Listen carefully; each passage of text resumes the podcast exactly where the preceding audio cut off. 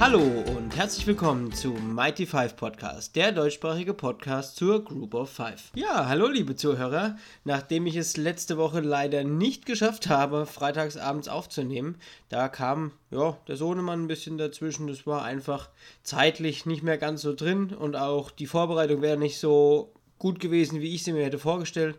Und deswegen habe ich es einfach nicht geschafft. Ich habe hier nochmal ein, zwei Tweets zu einem Spiel wenigstens absetzen können am Samstag. Auch da war ich dann etwas verhindert und irgendwie ist es alles ein bisschen weniger geworden, aber wir machen das ja alle nur, also alle Podcaster nur nebenbei und nicht als Vollprofis beziehungsweise nicht als Hauptberufler und deswegen kann sowas mal vorkommen und ich entschuldige mich und ich gelobe natürlich Besserung und werde versuchen, dass in den nächsten Wochen dann immer wieder natürlich freitags auch eine Folge kommt.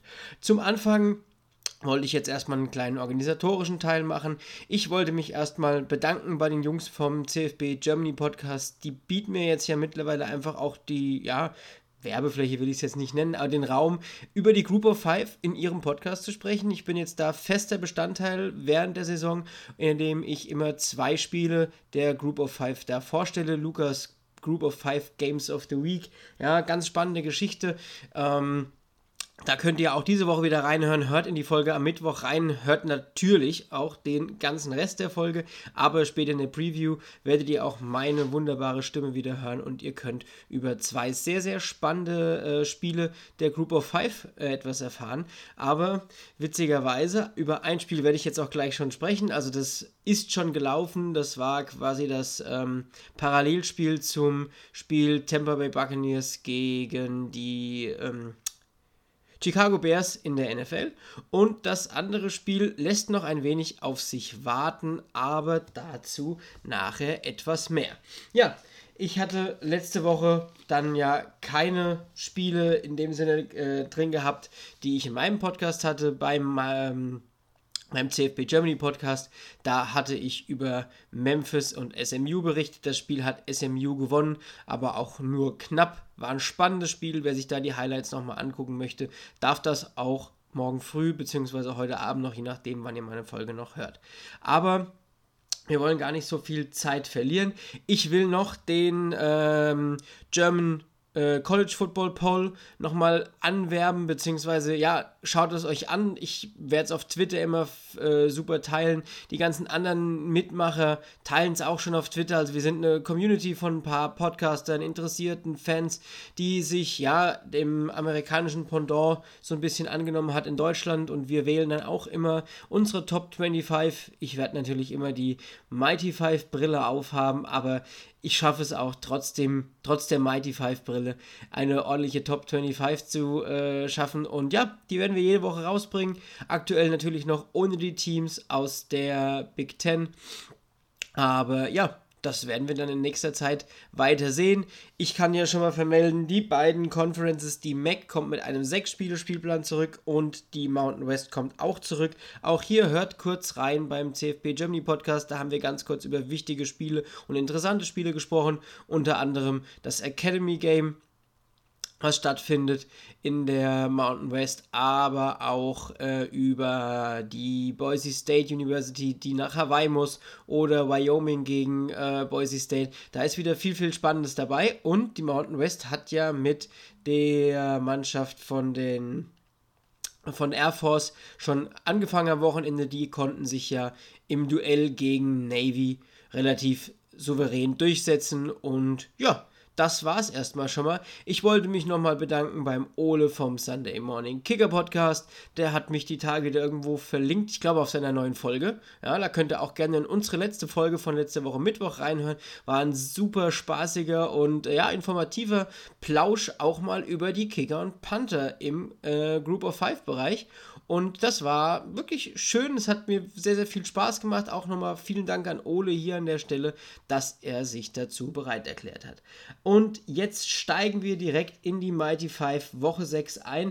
Und das eine Spiel, was ich beim CFB Germany Podcast schon angeteasert hatte, war Houston gegen Tulane. Die Houston Cougars konnten endlich in die Saison starten. Es ist nichts mehr verschoben worden. Also es hat geklappt. Und ja, man hat gewonnen. Und ja, da war aber noch einiges an, an Sand im Getriebe. Also der Quarterback äh, Tune hat auch direkt am Anfang schön entspannt Interception geworfen im ersten Quarter und ja, hatte allgemein ein bisschen Turnover-Probleme. Am Ende hat es aber für 319 Yards, zwei Touchdowns, zwei Interceptions gereicht. War grundsolide, 20 von 33 Bällen hat er angebracht.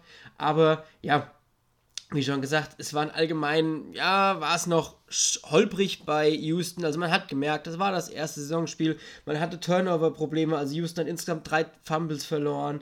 Ähm, es lief noch nicht rund. Nichtsdestotrotz haben sie gewonnen gegen Tulane, das ist ja immer schon mal ganz gut. Und das lag natürlich auch an dem von mir angesprochenen Wide Receiver Stevenson. Der hat schon im ersten Spiel wieder unter Weiß gestellt, warum er so gut ist. Also hier hört auch nochmal in die Folge vom äh, CFB Germany Podcast rein. Da habe ich ihn schon angesprochen. Das war der, der letztes, die letzten zwei Saisons mehr Receiving Yards hatte wie die Monte Coxey von den Memphis Tigers. Und ja, der hat wieder zugeschlagen mit 118 Yards bei 5 Receptions und einem Touchdown. Das war schon ziemlich gut. Und vor allem hat er, und deswegen schaut euch auch die Highlights an, einen unfassbar guten 97 Yards Kickoff Return Touchdown hingelegt von Marquez Stevenson. Also, ja, geht in die Highlights rein, schaut es euch an. Schaut euch vielleicht auch noch Defensive Tackle Peyton Turner an, der sich durchaus äh, grundsolide, kann ich da jetzt schon gar nicht mehr sagen, sondern wirklich gut in die Statline eintragen konnte mit 2, 6 und 4,5 Tackles for Loss. Das war ziemlich stark. Und auch Kyle Porter, der von mir angesprochene Running Back, hat jetzt keine überragenden Zahlen aufgelegt, aber 57 Yards, ein Touchdown. Das ist das, was man von seinem Running Back wenigstens mal erwarten kann. Bei der Tulane Green Wave ähm, hat Michael Brett wieder gespielt. Der Freshman Quarterback hat 11 von 25 Pässen angebracht. Das ist jetzt nicht nicht gut, aber er ist immerhin Freshman, hat dabei 141 Yards Raumgewinn erzielt und einen Touchdown, keine Interception. Ich finde, sowas ist gerade immer wichtig, dass die äh, jungen Quarterbacks wenigstens keine Fehler machen. Man muss nicht immer mit dem vollen Risiko gehen und deswegen finde ich das komplett in Ordnung. Er hat dazu noch 13 Rushes für minus 9 Yards. Ich hatte ihn als Dual Threat angepriesen. Das hat jetzt nicht ganz so gut geklappt, aber er hat ihn einen Touchdown rausgeholt. Ähm, von daher passt es auch soweit. Mekon Clark, der Safety, konnte sich mit zwei Interceptions für 73 Yards und einen Touchdown eintragen. Das ist definitiv eine Erwähnung wert. Also es war nicht alles schlecht, aber am Ende stehen bei Tulane 211 Yards und bei Houston 486 Yards und das reicht im Regelfall für einen Sieg. Ich glaube, irgendein NFL-Spiel gibt es, wo dieses Stat komplett umgedreht ist, aber das fällt mir gerade nicht ein. Vielleicht reiche ich es nächste Woche einfach nach, wenn ich das rausgefunden habe. Ja, das war mein ganz kurzer Take zum Spiel von Tulane gegen Houston. Also schaut euch ruhig die Highlights an, das macht Spaß. Das Spiel ist am Ende 49 zu 31 ausgegangen. Also es fallen viele Punkte. Houston ist so langsam in den Dritt gekommen. Nächste Woche geht es dann gleich gegen BYU. Das wird schon ein bisschen schwerer. Und ja, schaut es euch an, habt Spaß bei der Partie und jetzt steigen wir in die Partien ein, die noch nicht gelaufen sind. Und da sind wir gerade wieder bei BYU, also die Nummer 15 im amerikanischen AP-Poll. Brigham Young University spielt gegen University of Texas San Antonio. BYU steht 3 und 0 und UTSA steht bei 3 und 1.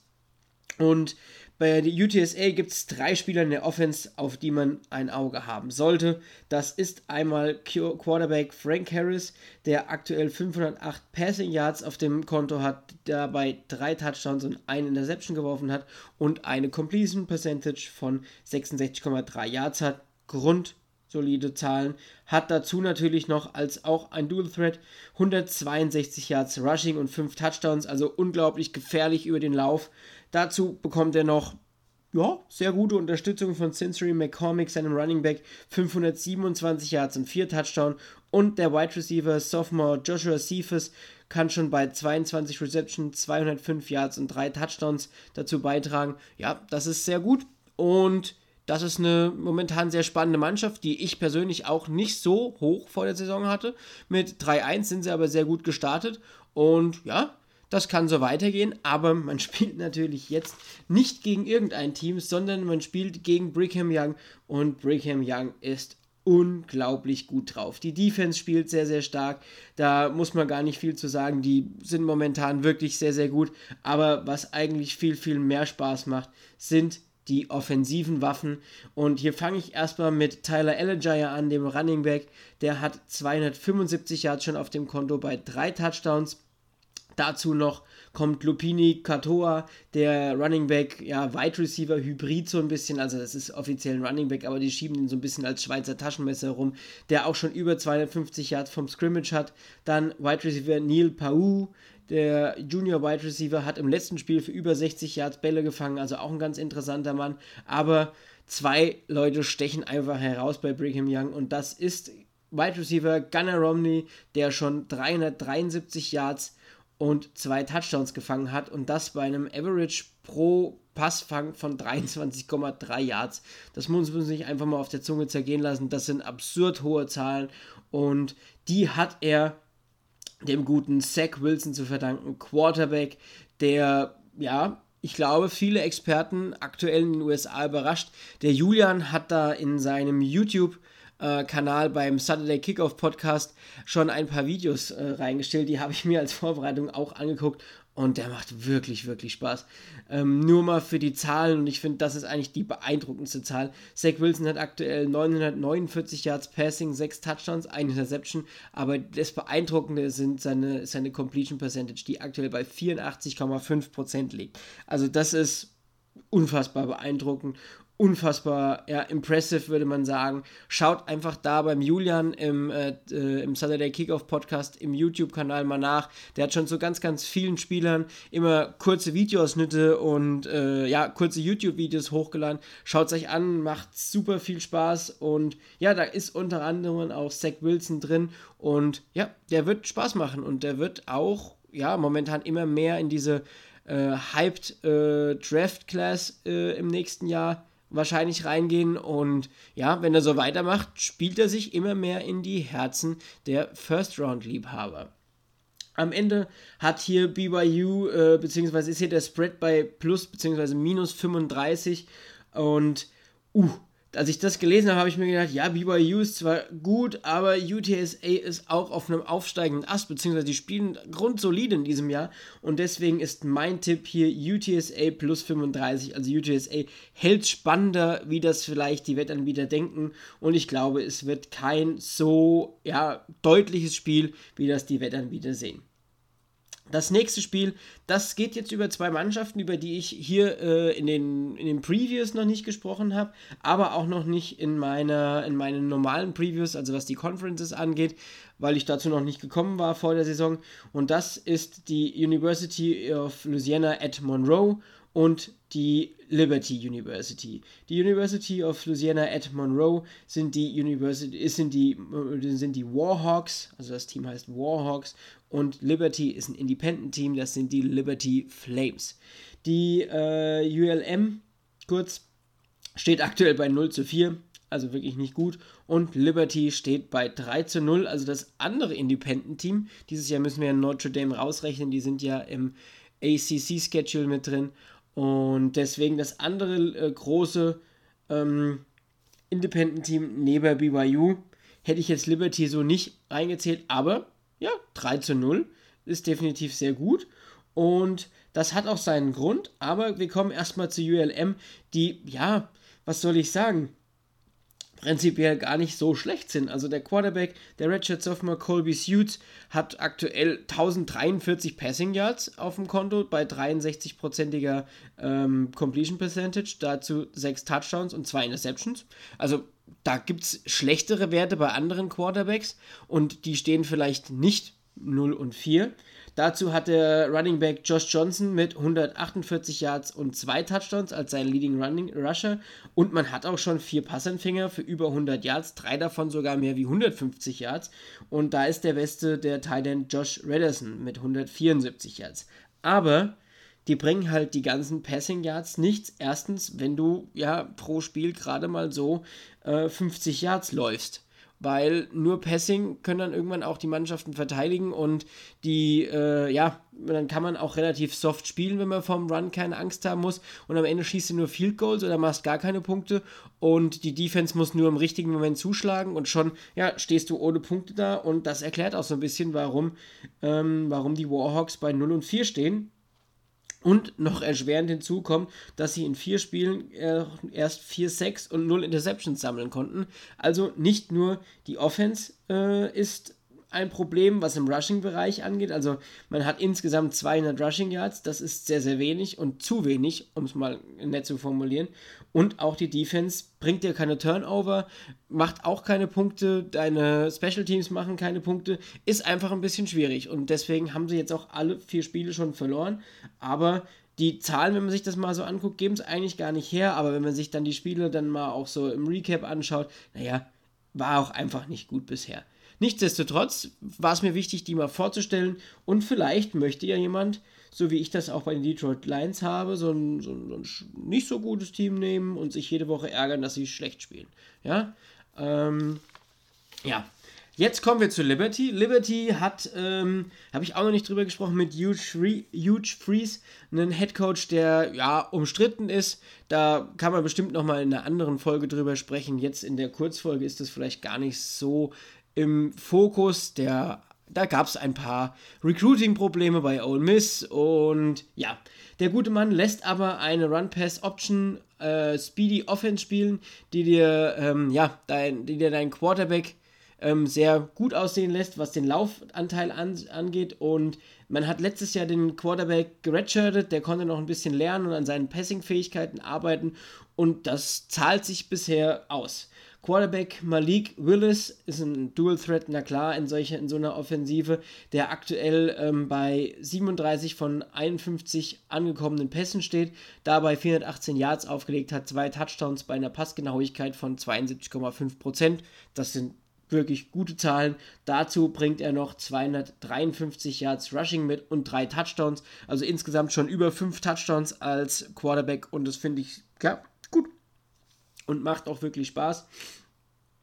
Sein Running Back Joshua Mack kommt dann nochmal mit 337 Yards und einem Touchdown daher und Wide Receiver DJ Stubbs, Stubbs, Stubbs müsste er heißen, hat auch schon 177 Yards und zwei Touchdowns. Dabei waren die Defenses, war die Defense von Liberty auch immer relativ solide und ja, Liberty macht Spaß. Also schaut euch gerade mal League Willis an.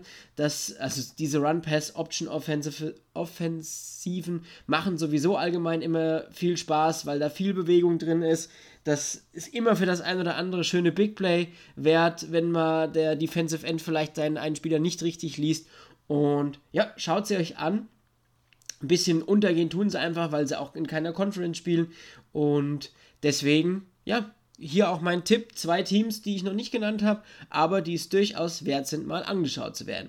Hier ist der, der Spread bei, bei 17,5 und ich sage Liberty minus 17,5. Also ich glaube, dass die gegen ULM auch ordentlich punkten werden. Das letzte Spiel, was ich noch so ein bisschen in den Fokus stellen möchte, ist Temple gegen Navy. Einfach daher, dass Temple auch sein erstes Spiel jetzt wieder hat. Also die starten auch gerade erst in die Saison. Hier sind drei Spieler zu nennen aus der Offensive, die durchaus spannend sind und auch, wo ich sage, das ja wird auch ein, kein leichtes Spiel für Temple, das werdet ihr auch nachher am Spread so ein bisschen hören. Und das ist Redshirt Senior Antonio Russo, der in seine dritte Saison als Starter geht. Letztes Jahr für 2861 Yards geworfen, 21 Touchdowns, 12 Interceptions. Ähm, ja, das waren, war in Ordnung, 58,7% der Bälle angebracht.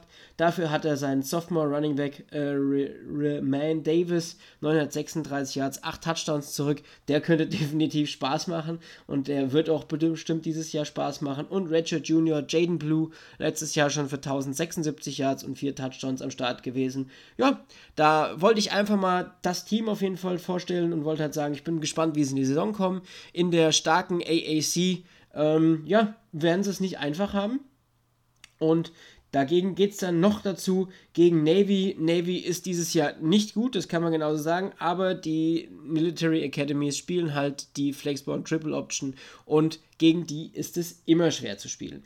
Navy hat letzte Woche ein Militärduell verloren, man hat gegen Air Force verloren, also ja, einmal schon verloren. Das große steht ja, glaube ich, noch an gegen äh, Army. Das Navy gegen Army Game ist ja das total spannende mit äh, vollem Stadion. Das werden wir dieses Jahr wahrscheinlich nicht so sehen. Aber ja, man merkt Navy an. Malcolm Perry fehlt an allen Enden und Ecken. Man konnte bisher erst ein Spiel gewinnen. Das war die unfassbare Aufholjagd gegen die Tulane Green Wave. aber da war Tulane auch mehr dran schuld, wie das ähm, Navy dafür was konnte. Nichtsdestotrotz, ja, ist einfach bisher nicht die Saison und ich glaube auch, dass Navy aktuell das schlechteste Team der Academies ist. QB Dallin Morris hat für Navy Quarterback 155 Yards und ein Passing Touchdown. Das ist schon fast viel und das haben teilweise Navy Quarterbacks über ein Jahr nicht. Ähm, und dazu aber nur 25 Yards Rushing und das haben Navy Quarterbacks normalerweise in zwei Spielzügen gefühlt. Und ja, das ist einfach eine große Problematik. Da merken wir das schon beim ersten Spieler. Dann merken wir bei Fullback bzw. Running Back Jamal äh, Carutas, dass er auch nur 176 Yards Rushing hat. Äh, ja, das hat auch der ein oder andere Navy Quarterback Malcolm Perry letztes Jahr auf jeden Fall gehabt in einem Spiel und nicht in bereits drei Spielen.